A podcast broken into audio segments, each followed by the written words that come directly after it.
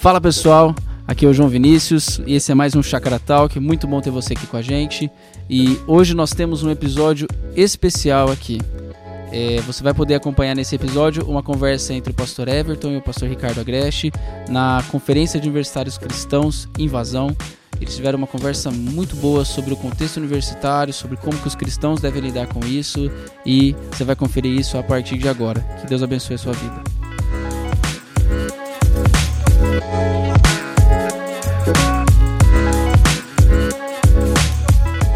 Muito bom, gente. Eu gostaria de cumprimentar você que está aqui presente com a gente, porque não sei se você sabe, mas você está participando de um momento muito especial, porque o que está acontecendo agora é a gravação de um podcast Chácara Talk.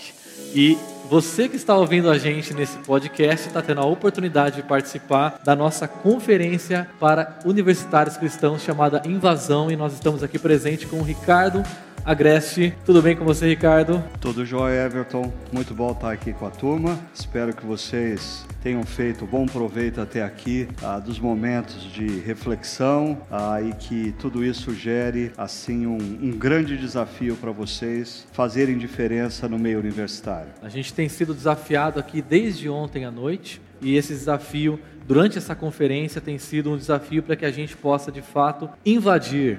E a gente tirou essa expressão do C.S. Lewis, que é um autor cristão, que diz para nós o seguinte: o rei aportou a este mundo disfarçado e ele enviou aqueles que são seus discípulos, seus seguidores, para viverem em missão numa campanha de sabotagem daqueles que tomaram o território, aqueles inimigos, e nós estamos numa campanha de sabotagem nesse mundo. Não apenas nas universidades, mas nós, como discípulos, a nossa vida se torna moldada por essa ideia da missão. E eu já gostaria de ir direto ao ponto. Tem uma pergunta aqui que eu acredito que, que você tem pensado e refletido sobre isso nos últimos tempos, tá? Ela diz o seguinte: o Ocidente se tornou pós-cristão. Até seria interessante você dizer um pouquinho para nós sobre essa terminologia. Hum. É, como que o ambiente universitário no Brasil tem contribuído para que isso aconteça e em que sentido essa consciência pode ajudar um jovem cristão no ambiente universitário? Vamos primeiro conversar um pouco o que, que é quando a gente usa esse conceito pós-cristão. Deixa eu primeiro fazer uma breve descrição assim histórica e depois eu quero apresentar para vocês uma imagem que para mim torna a, a situação muito clara. É a questão histórica. Durante uh, muitos anos, começando ali na Idade Média, gradativamente a Europa se consolida como um continente altamente influenciado pelo que nós chamamos de cosmovisão cristã. Uh, mesmo com discordâncias uh, teológicas de algumas coisas, na arquitetura social, na arquitetura cultural, os alicerces eram grandemente influenciados pelo pensamento cristão. Quando os puritanos migram para a América do Norte, eles levam isso e a América do Norte, então, é consolidada sobre as bases da fé cristã. E numa sociedade assim, os valores e princípios cristãos, eles são tidos como o que é normal. Por todos os cantos, valores e princípios cristãos encharcam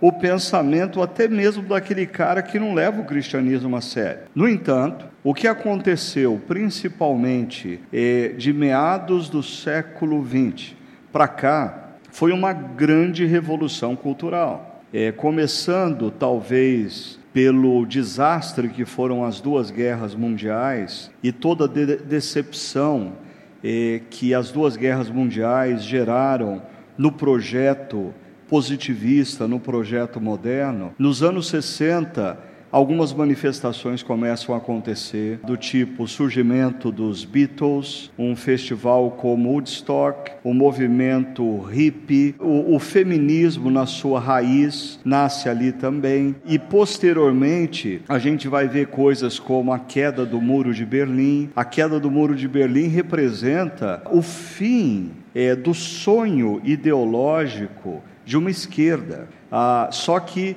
mais tarde, o atentado terrorista de 11 de setembro, ele gera um impacto muito grande, muito maior do que a maioria das pessoas possam imaginar, porque se a queda do muro de Berlim decreta o fim do idealismo é, socioeconômico de propostas políticas, o atentado de 11 de setembro a, coloca fim a qualquer idealismo religioso. A religião definitivamente não é uma coisa boa. A religião definitivamente faz mal para a sociedade. Em outras palavras, toda essa construção de uma sociedade aonde o ser humano está no centro, aonde a autonomia é uma virtude e, consequentemente, todo e qualquer valor ou princípio que venha do passado, que tente limitar a nossa liberdade, é ruim, é mal. E a religião é a representação maior deste mal. Aí nós temos outros movimentos emergindo durante o início do século 21, tá? um movimento muito forte o movimento LGBT, o movimento feminista ressurge com uma força ainda maior. Toda a revolução digital, que é a quarta revolução que nós estamos vivendo na produção, vai gerar é, coisas como a inteligência artificial, que está deixando a gente completamente doido, as redes sociais que mudam completamente os nossos valores sobre as coisas e essa sociedade caracterizada pela pós-verdade ninguém mais sabe o que é verdade. Então, essa série de acontecimentos, dentre muitos outros, né, ah, geram uma sociedade ocidental. Ah, os americanos e os europeus não nos consideram como parte dessa sociedade ocidental, mas eu estou ah, me incluindo nessa sociedade ocidental aonde a fé cristã é coisa do passado. Nós estamos vivendo uma sociedade aonde o centro dela é o ser humano e a sua autonomia, e esse ser humano e essa autonomia emergem no momento pós-cristão. Agora, um ponto importante para você perceber e pensar porque muitos de vocês que já estão na, na universidade ou vocês que leem, é, muito se fala, por exemplo, sobre a secularização, quando é, a igreja estava no centro da praça e por isso ela era a principal fonte de influência da sociedade, mas gradativamente com a modernidade a igreja vai se movendo para a periferia, ou vai sendo empurrada para a periferia. A igreja não tem mais nada a dizer sobre a economia, sobre a política, sobre a sexualidade, sobre as relações humanas, sobre a ecologia, e a igreja vai ficando à margem e perde a sua influência. No entanto, o que nós estamos vivendo hoje no mundo ocidental é algo que vai além da secularização. Por quê? Porque a fé cristã e os seus valores são tidos hoje no meio universitário, ah, no meio acadêmico, ah, no meio da moda, no meio do cinema, no meio da literatura. Os valores cristãos são tidos como uma das grandes e maiores ameaças. Então, a modernidade nos colocou em isolamento. A pós-modernidade nos colocou debaixo de uma vigilância de 24 horas. Aonde tiver um cristão e ele falar alguma coisa e as pessoas identificarem isso com o discurso cristão, esse cara vai ser reprimido. Uhum. Esse é o mundo pós-cristão. Esse é o mundo que gradativamente emerge na nossa cultura, na universidade e normalmente a eu diria que três coisas acontecem simultaneamente na transformação da cultura. É, pense em três avenidas, né? A primeira avenida é a avenida acadêmica, são os pensadores. Há muitos deles, eles são assim espécie de profetas que conseguem perceber tendências ah, e elaboram em cima de tendências e vão influenciar pessoas que estão fazendo ah, nas mais variadas áreas de atuação da sociedade. Uma outra avenida é a cultura pop, né? é a cultura do cinema, é a cultura da música, é a cultura da moda. Muitos caras que fazem moda, eles não são grandes articuladores do pensamento acadêmico, mas é impressionante como as coisas se misturam e a moda reflete grandemente o que a academia está refletindo.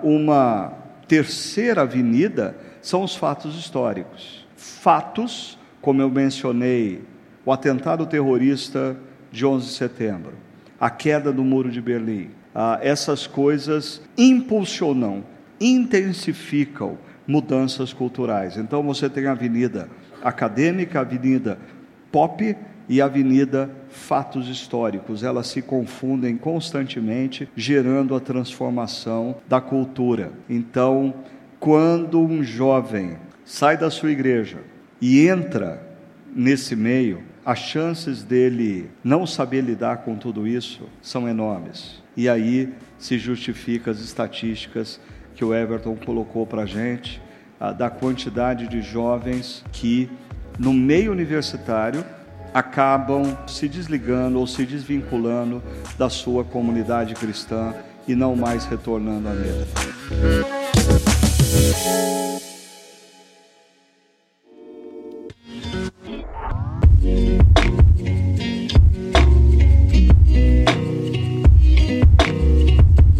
Com exceção dos fatos históricos, o mundo acadêmico, e você falou sobre a cultura pop, necessariamente pessoas que estão produzindo na cultura pop passaram pela universidade.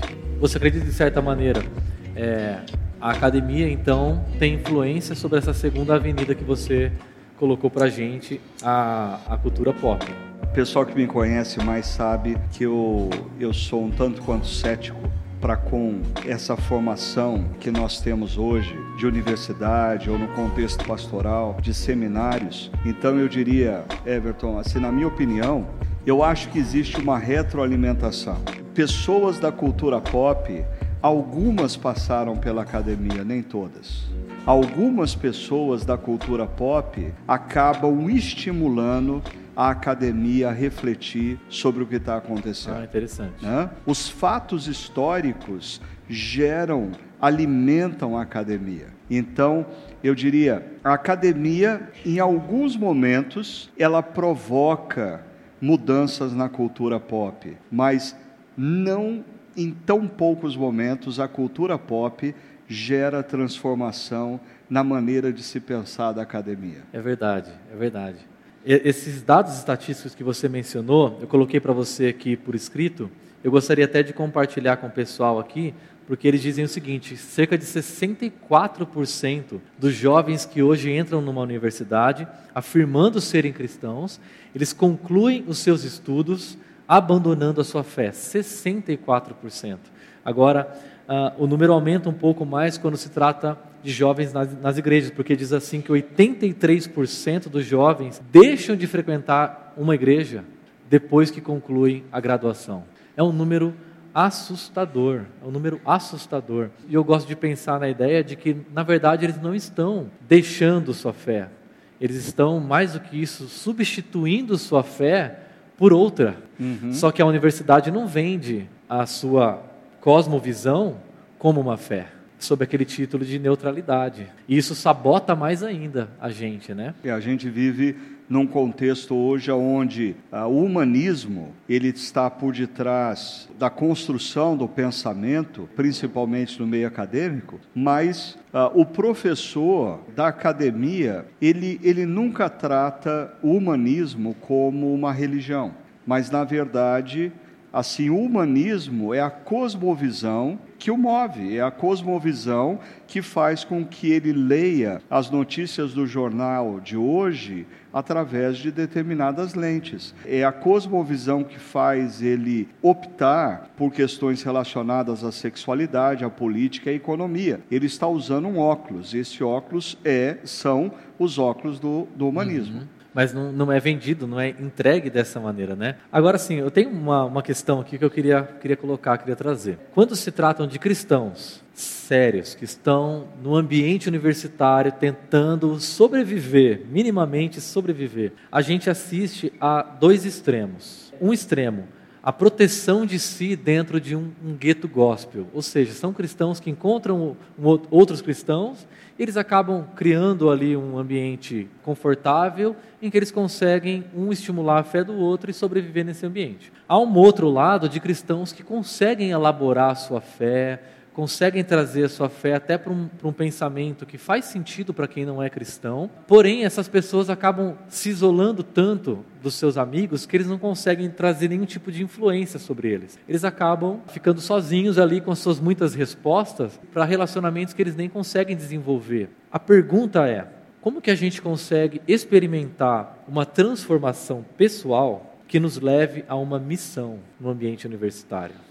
Vamos conversar sobre essas duas propostas que você colocou, dos cristãos que, assustados com uh, a forma, não apenas de pensar, mas a forma de se viver uh, no mundo universitário, acabam criando guetos e eles vão ser uma espécie de bando de ETs dentro da universidade, porque eles não se misturam com os outros, eles não fazem as coisas que os outros fazem, ah, eles não dão risada em sala de aula, eles formam um bando e eles formam uma espécie de resistência gospel. Eles não têm poder, parece assim o time do Corinthians, não tem poder de atacar, então fica na defesa, é. esperando que em algum momento Deus providencie uma oportunidade de contra-ataque. Né? Uhum a outra opção que você colocou, você falou de jovens que conseguem elaborar sua fé e apresentar respostas, mas eles não têm relacionamentos. Eu diria, esse é o grupo que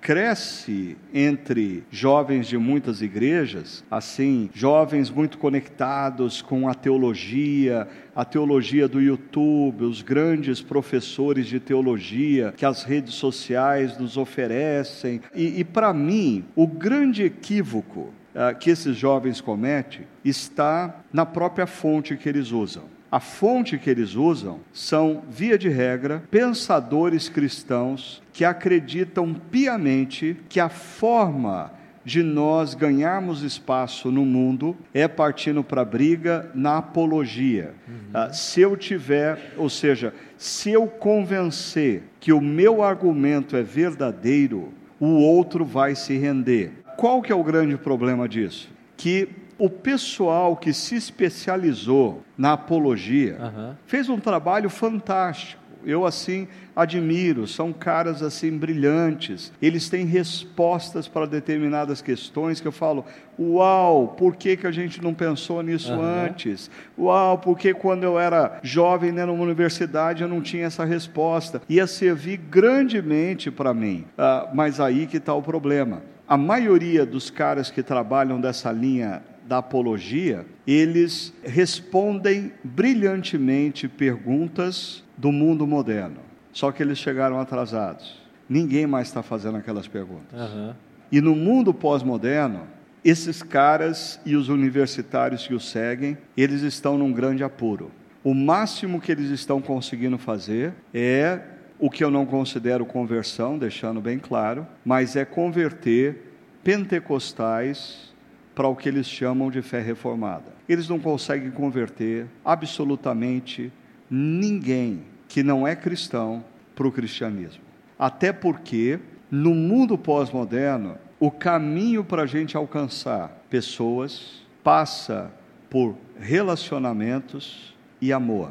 No mundo pós-moderno, pessoas não seguem ideias. No mundo pós-moderno, pessoas seguem pessoas. Se você amar a pessoa que está do seu lado na universidade e demonstrar real interesse por ela, em algum momento, a forma como você a serve, a forma como você se dedica, a forma como você a ama, vai levantar perguntas. E quando as perguntas forem levantadas, é a oportunidade de você compartilhar o porquê você vive a partir do padrão que você vive. Então, eu diria, a turma do gueto não vai fazer diferença, porque a turma do gueto é, é, acha que assim ser cristão é se manter distante do mundo. Uhum. A turma da apologia não vai fazer diferença,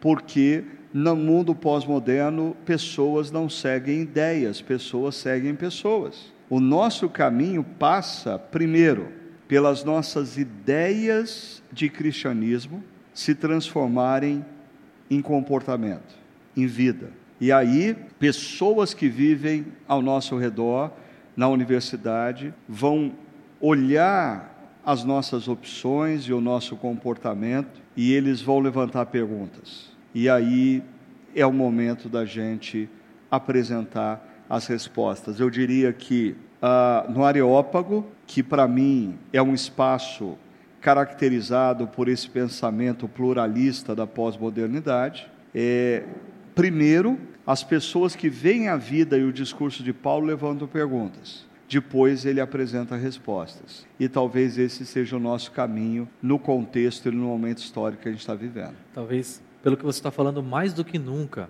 é, nós cristãos precisamos resgatar aquilo que Jesus disse, pelo que nós seríamos conhecidos, por amar uns aos outros, por amar ao próximo.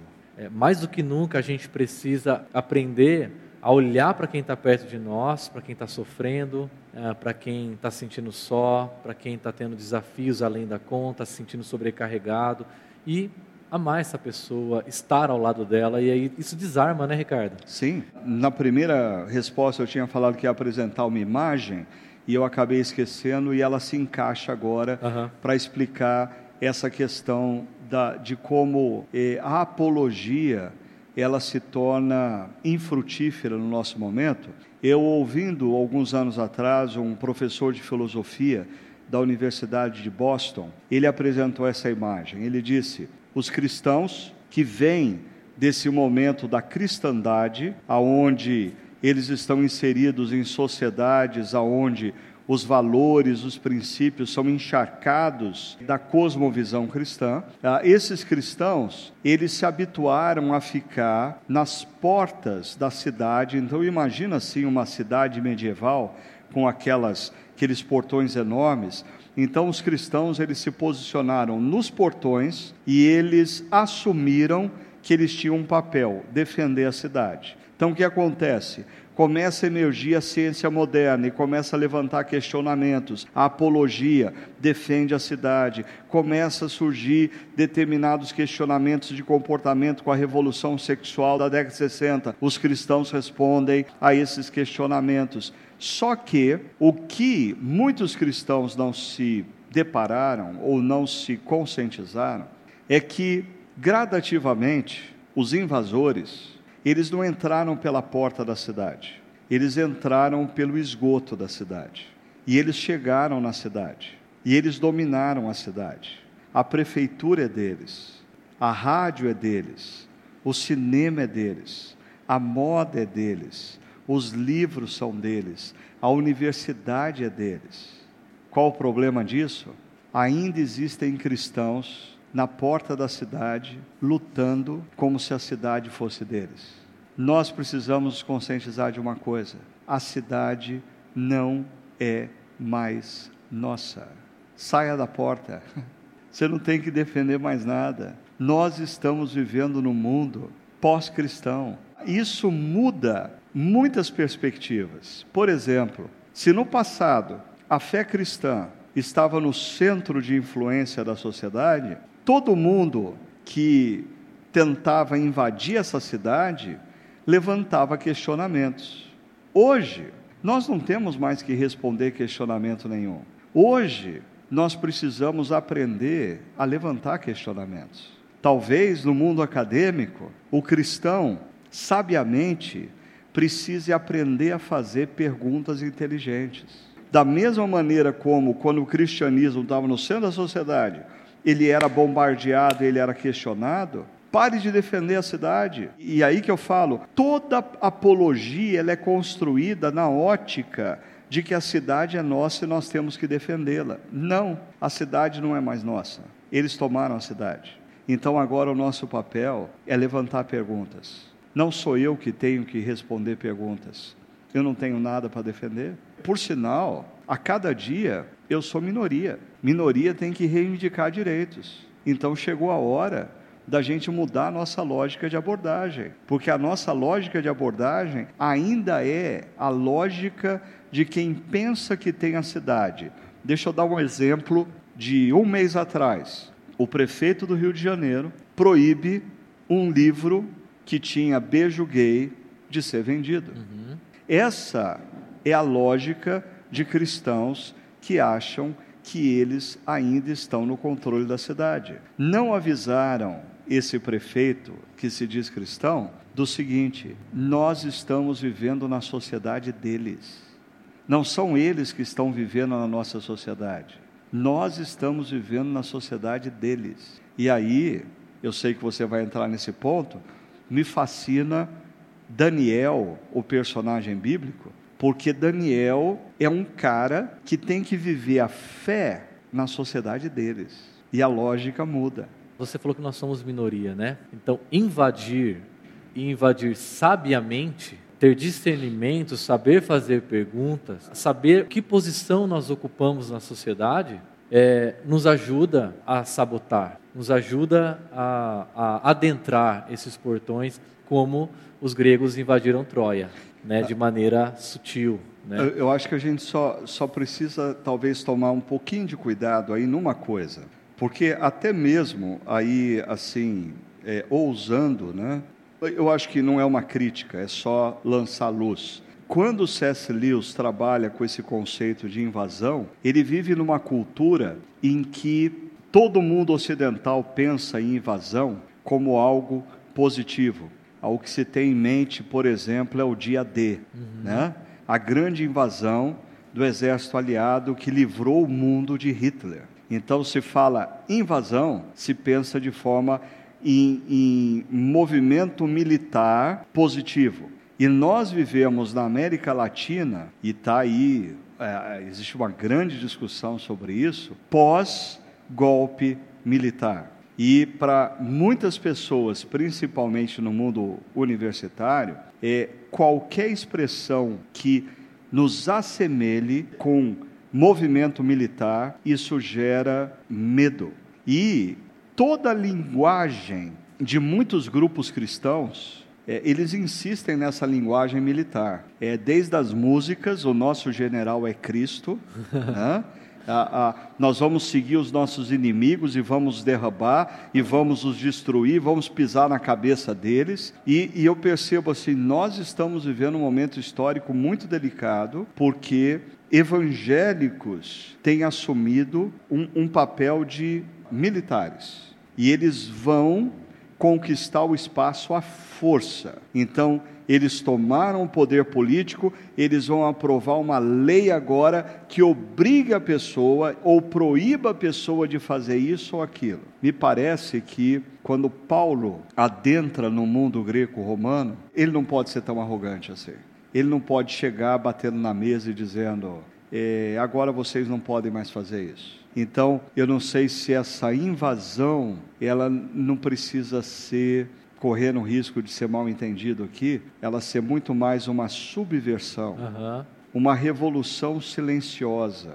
Da mesma maneira como um dia é, alguns movimentos tomaram a cidade entrando pelo esgoto, e quando a gente acordou, a cidade era deles, ah, mas aí existe toda uma história de como isso foi feito mas nós, como cristãos, precisamos acordar para essa realidade que a gente precisa adentrar nas mais variadas áreas e silenciosamente subverter valores. Porque o que aconteceu nos últimos 50 anos, e aqui deixa eu dar uma pincelada num ponto altamente delicado e complicado, mas eu vou fazer isso e depois eu aguento o tranco reverso. Né? Falando, por exemplo, uh, do movimento LGBT. O movimento LGBT não é mais um movimento. O movimento LGBT é uma cultura e são coisas diferentes.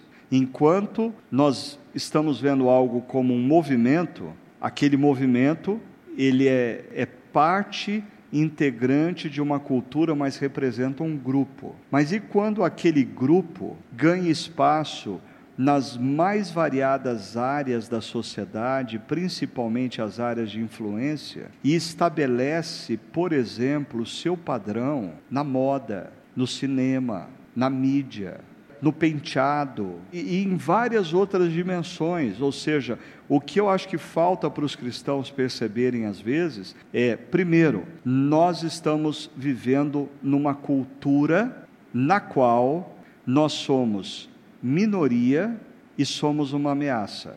Então, a única chance de você sobreviver e reverter essa situação é você sendo subversivo. É, ao mesmo tempo, parecer não ser uma ameaça, mas gradativamente sabotar as estruturas e transformá-las.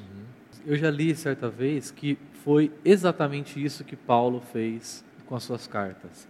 Ele incentivava os cristãos a viverem de tal maneira que as relações que eram dadas na estrutura uh, social então vigente, é, por exemplo, senhor-escravo, uhum. ele pudesse subverter essa relação sem ter que dizer é errado, escravidão ou coisa assim. Não, vocês escravos vão se comportar assim. E vocês, senhores cristãos, vão se comportar assim. E à medida que eles fizessem isso, ele iria subvertendo as estruturas de tal maneira que, em determinado momento, Roma inteira, quando foi se dar conta já tinha sido transformada pelos valores cristãos. Então, é um bom exemplo que a gente tem de, de valores cristãos tomando conta dos espaços e, e, subvertendo as estruturas. E esse é um bom exemplo de um exercício que a gente precisa fazer acerca de escolhermos acertadamente as nossas batalhas porque me parece que Paulo, em algumas questões, a nossa expectativa era que ele partisse para a briga e dissesse: não, não, não, não, não, não. Mas ele, ele escolhe quais são as batalhas. Uhum. É o mesmo caso, voltando a Daniel. Daniel tem o nome mudado, e em momento algum no livro de Daniel, Daniel demonstra resistência a isso.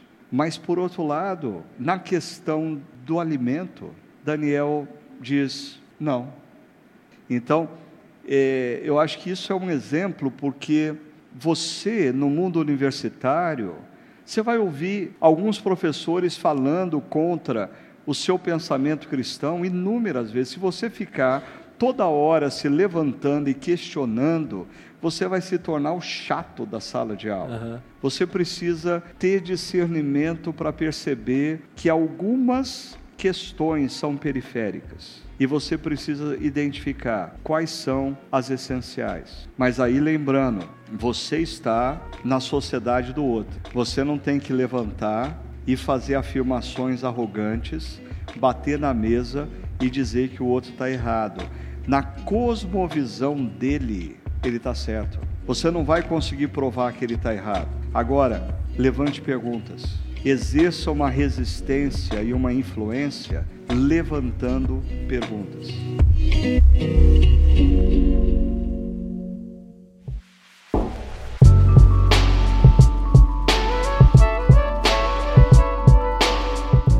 Assim, eu fico impressionado com a sabedoria de Daniel. O discernimento de Daniel é capaz de, na, na Universidade da Babilônia, conseguir saber num contexto totalmente avesso à fé dele, qual era o ponto em que ele iria agir e fazer diferença. E acho que não só universitários, mas todos nós precisamos, se tem algo que nós precisamos para fazer isso que você está falando, é de discernimento. Aproveitando isso, eu gostaria até de fazer uma pergunta que é minha última. E com isso eu estou até me expondo.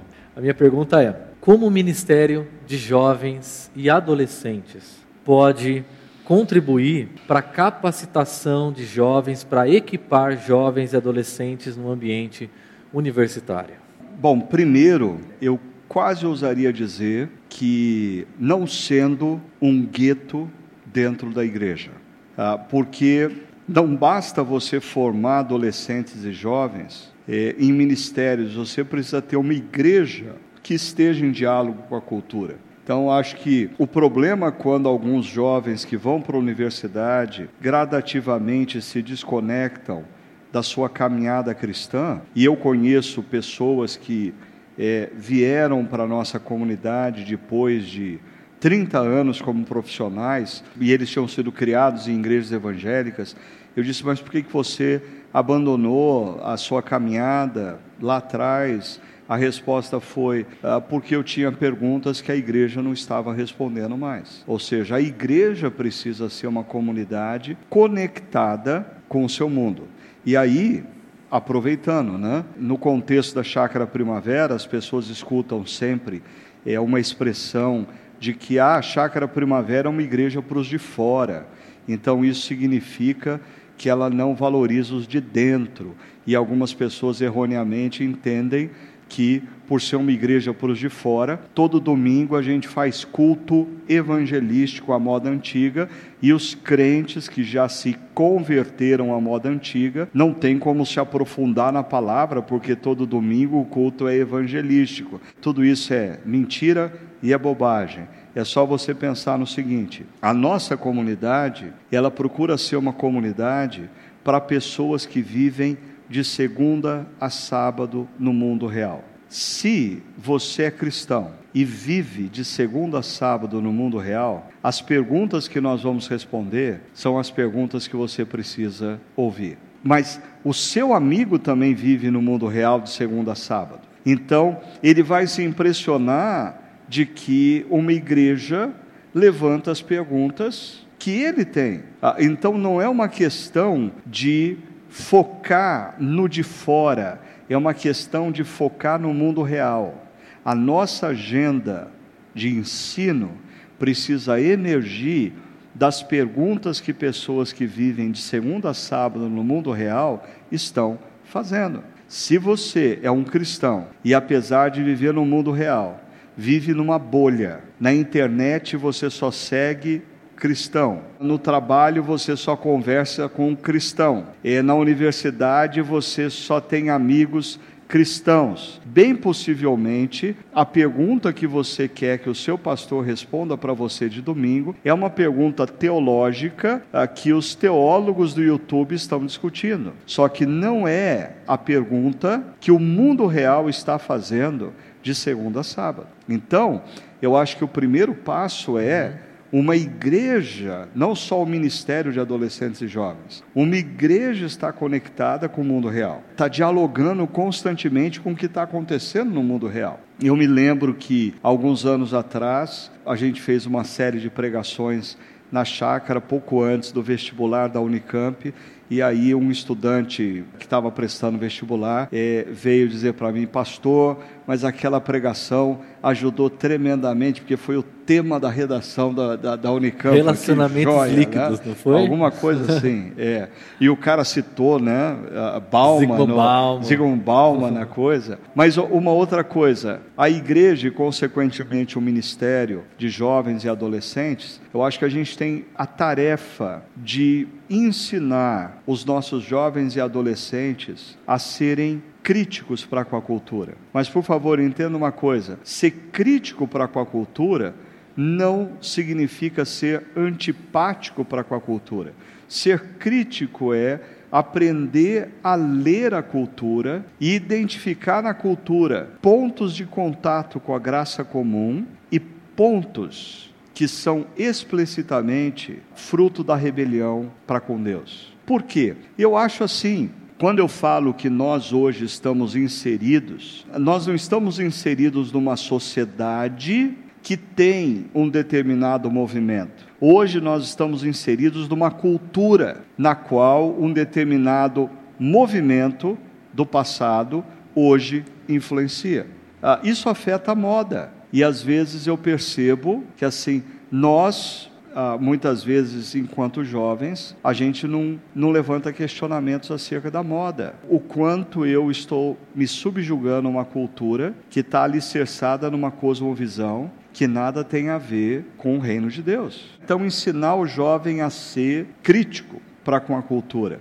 E isso demanda pastores de jovens, pastores de adolescentes, líderes de jovens que estejam conectados com o que está acontecendo. Porque às vezes eu acho que assim, os nossos encontros de jovens, e aí eu não estou falando daqui necessariamente, Amém. mas em algumas igrejas, o encontro de jovem é um encontro alienante aonde a gente canta e fala de coisas que ninguém está cantando ou falando. E aí, de segunda a sábado, a gente se perde, porque a gente vive dentro de categorias que nada tem a ver com as categorias daqueles que se afirmam cidadãos do reino de Deus. Então a gente precisa trazer isso para uma posição um pouco mais saudável. Por último, lembrando que a Marilena Chauí dizia que não existe nada mais ideológico do que se afirmar a ideológico, né? ou seja, se afirmar sem ideologia. Então, essa história, essa história de escola sem partido, não existe nada mais ideológico do que dizer que é possível você ter uma escola sem ideologia. Todo aquele que fala, todo aquele que comunica, quer influenciar. Todos, inclusive eu. E por detrás de quem fala e comunica, existe ideologia, existe uma cosmovisão. Então, quando Daniel e os seus amigos chegam na Babilônia e o oficial do rei diz assim: primeiro, nós vamos ensinar língua para esses caras, nós vamos é, dar aula de literatura para eles. É, o que, que é isso? Ah, vamos oferecer treinamento. Isso é escola. Mas o que, que a Babilônia queria fazer? Formatá-los com os valores da cultura babilônica.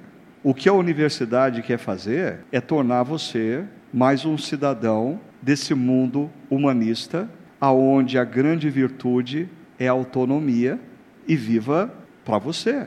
E desculpa, não estou falando para você ir para uma universidade cristã. Eu só estou falando para você estar na universidade consciente de que não existe nada mais ideológico do que se afirmar sem ideologia. A começar de você. Se você é do tipo que fala assim: não, não, eu não tenho partido, eu não tenho ideologia, não existe nada mais ideológico do que se afirmar sem ideologia.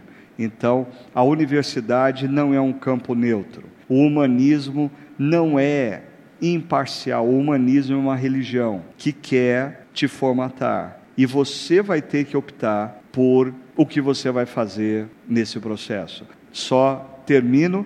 Daniel acho que nos ensina muito sobre esse negócio do que é viver a fé no exílio, né? Viver a fé aonde eu sou minoria, viver a fé aonde o meu discurso não é plausível, aonde os meus valores são uma ameaça. Como viver a fé nesse conceito. E Daniel nos dá vários exemplos de coisas boas que a gente pode fazer. Só que Daniel mostra que tanto ele como os amigos dele chegaram num determinado momento em que eles foram colocados numa encruzilhada e foram perseguidos. Ou seja, por mais legal que você seja como cristão, por mais simpático, por mais inteligente, por mais brilhante, por mais cuidado que você tome, se não for na universidade, na sua carreira profissional, você vai se deparar com a estátua de Nabucodonosor.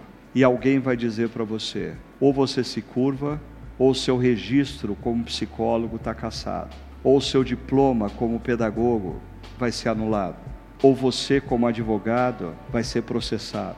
Eu acho que nós caminhamos para esse momento, porque volto a dizer, o cristianismo na modernidade ele é isolado, na pós-modernidade ele se torna uma ameaça. E mais e mais profissionais cristãos, mais cedo ou mais tarde, vão se deparar com a estátua de Nabucodonosor. Que você seja um Daniel quando isso acontecer.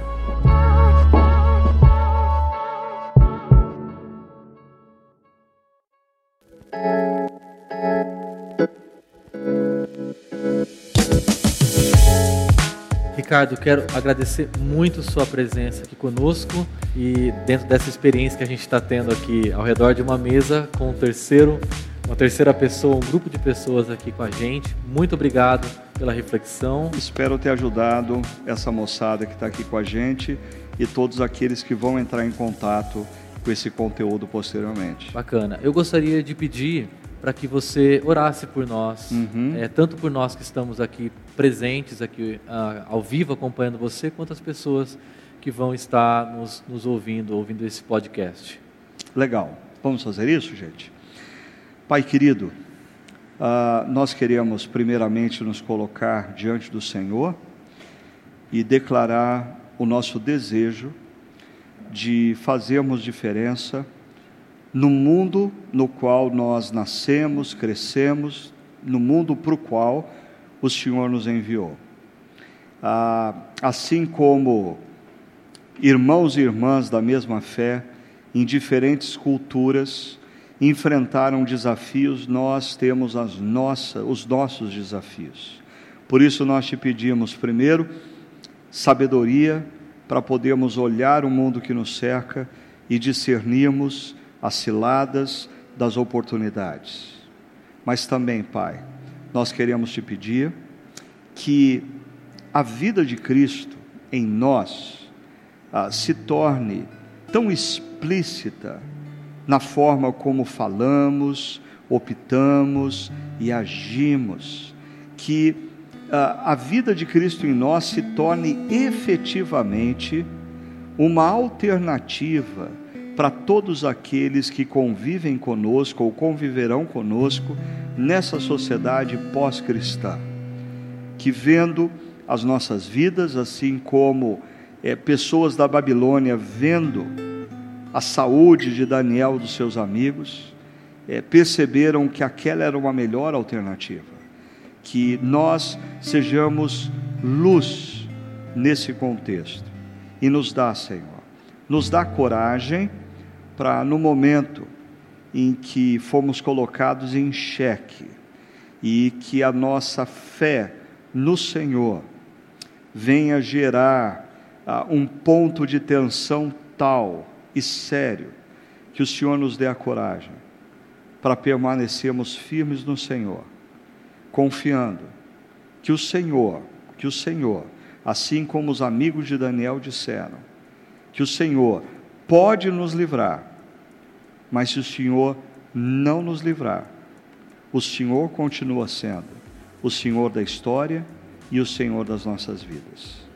Dá-nos uma geração de jovens com esse ímpeto, com essa determinação, com essa coragem, e que através deles, nas mais variadas áreas da nossa sociedade, a influência dos valores do teu reino permeie a vida de outros homens e mulheres e gradativamente transforme a nossa sociedade para a tua honra e para a tua glória.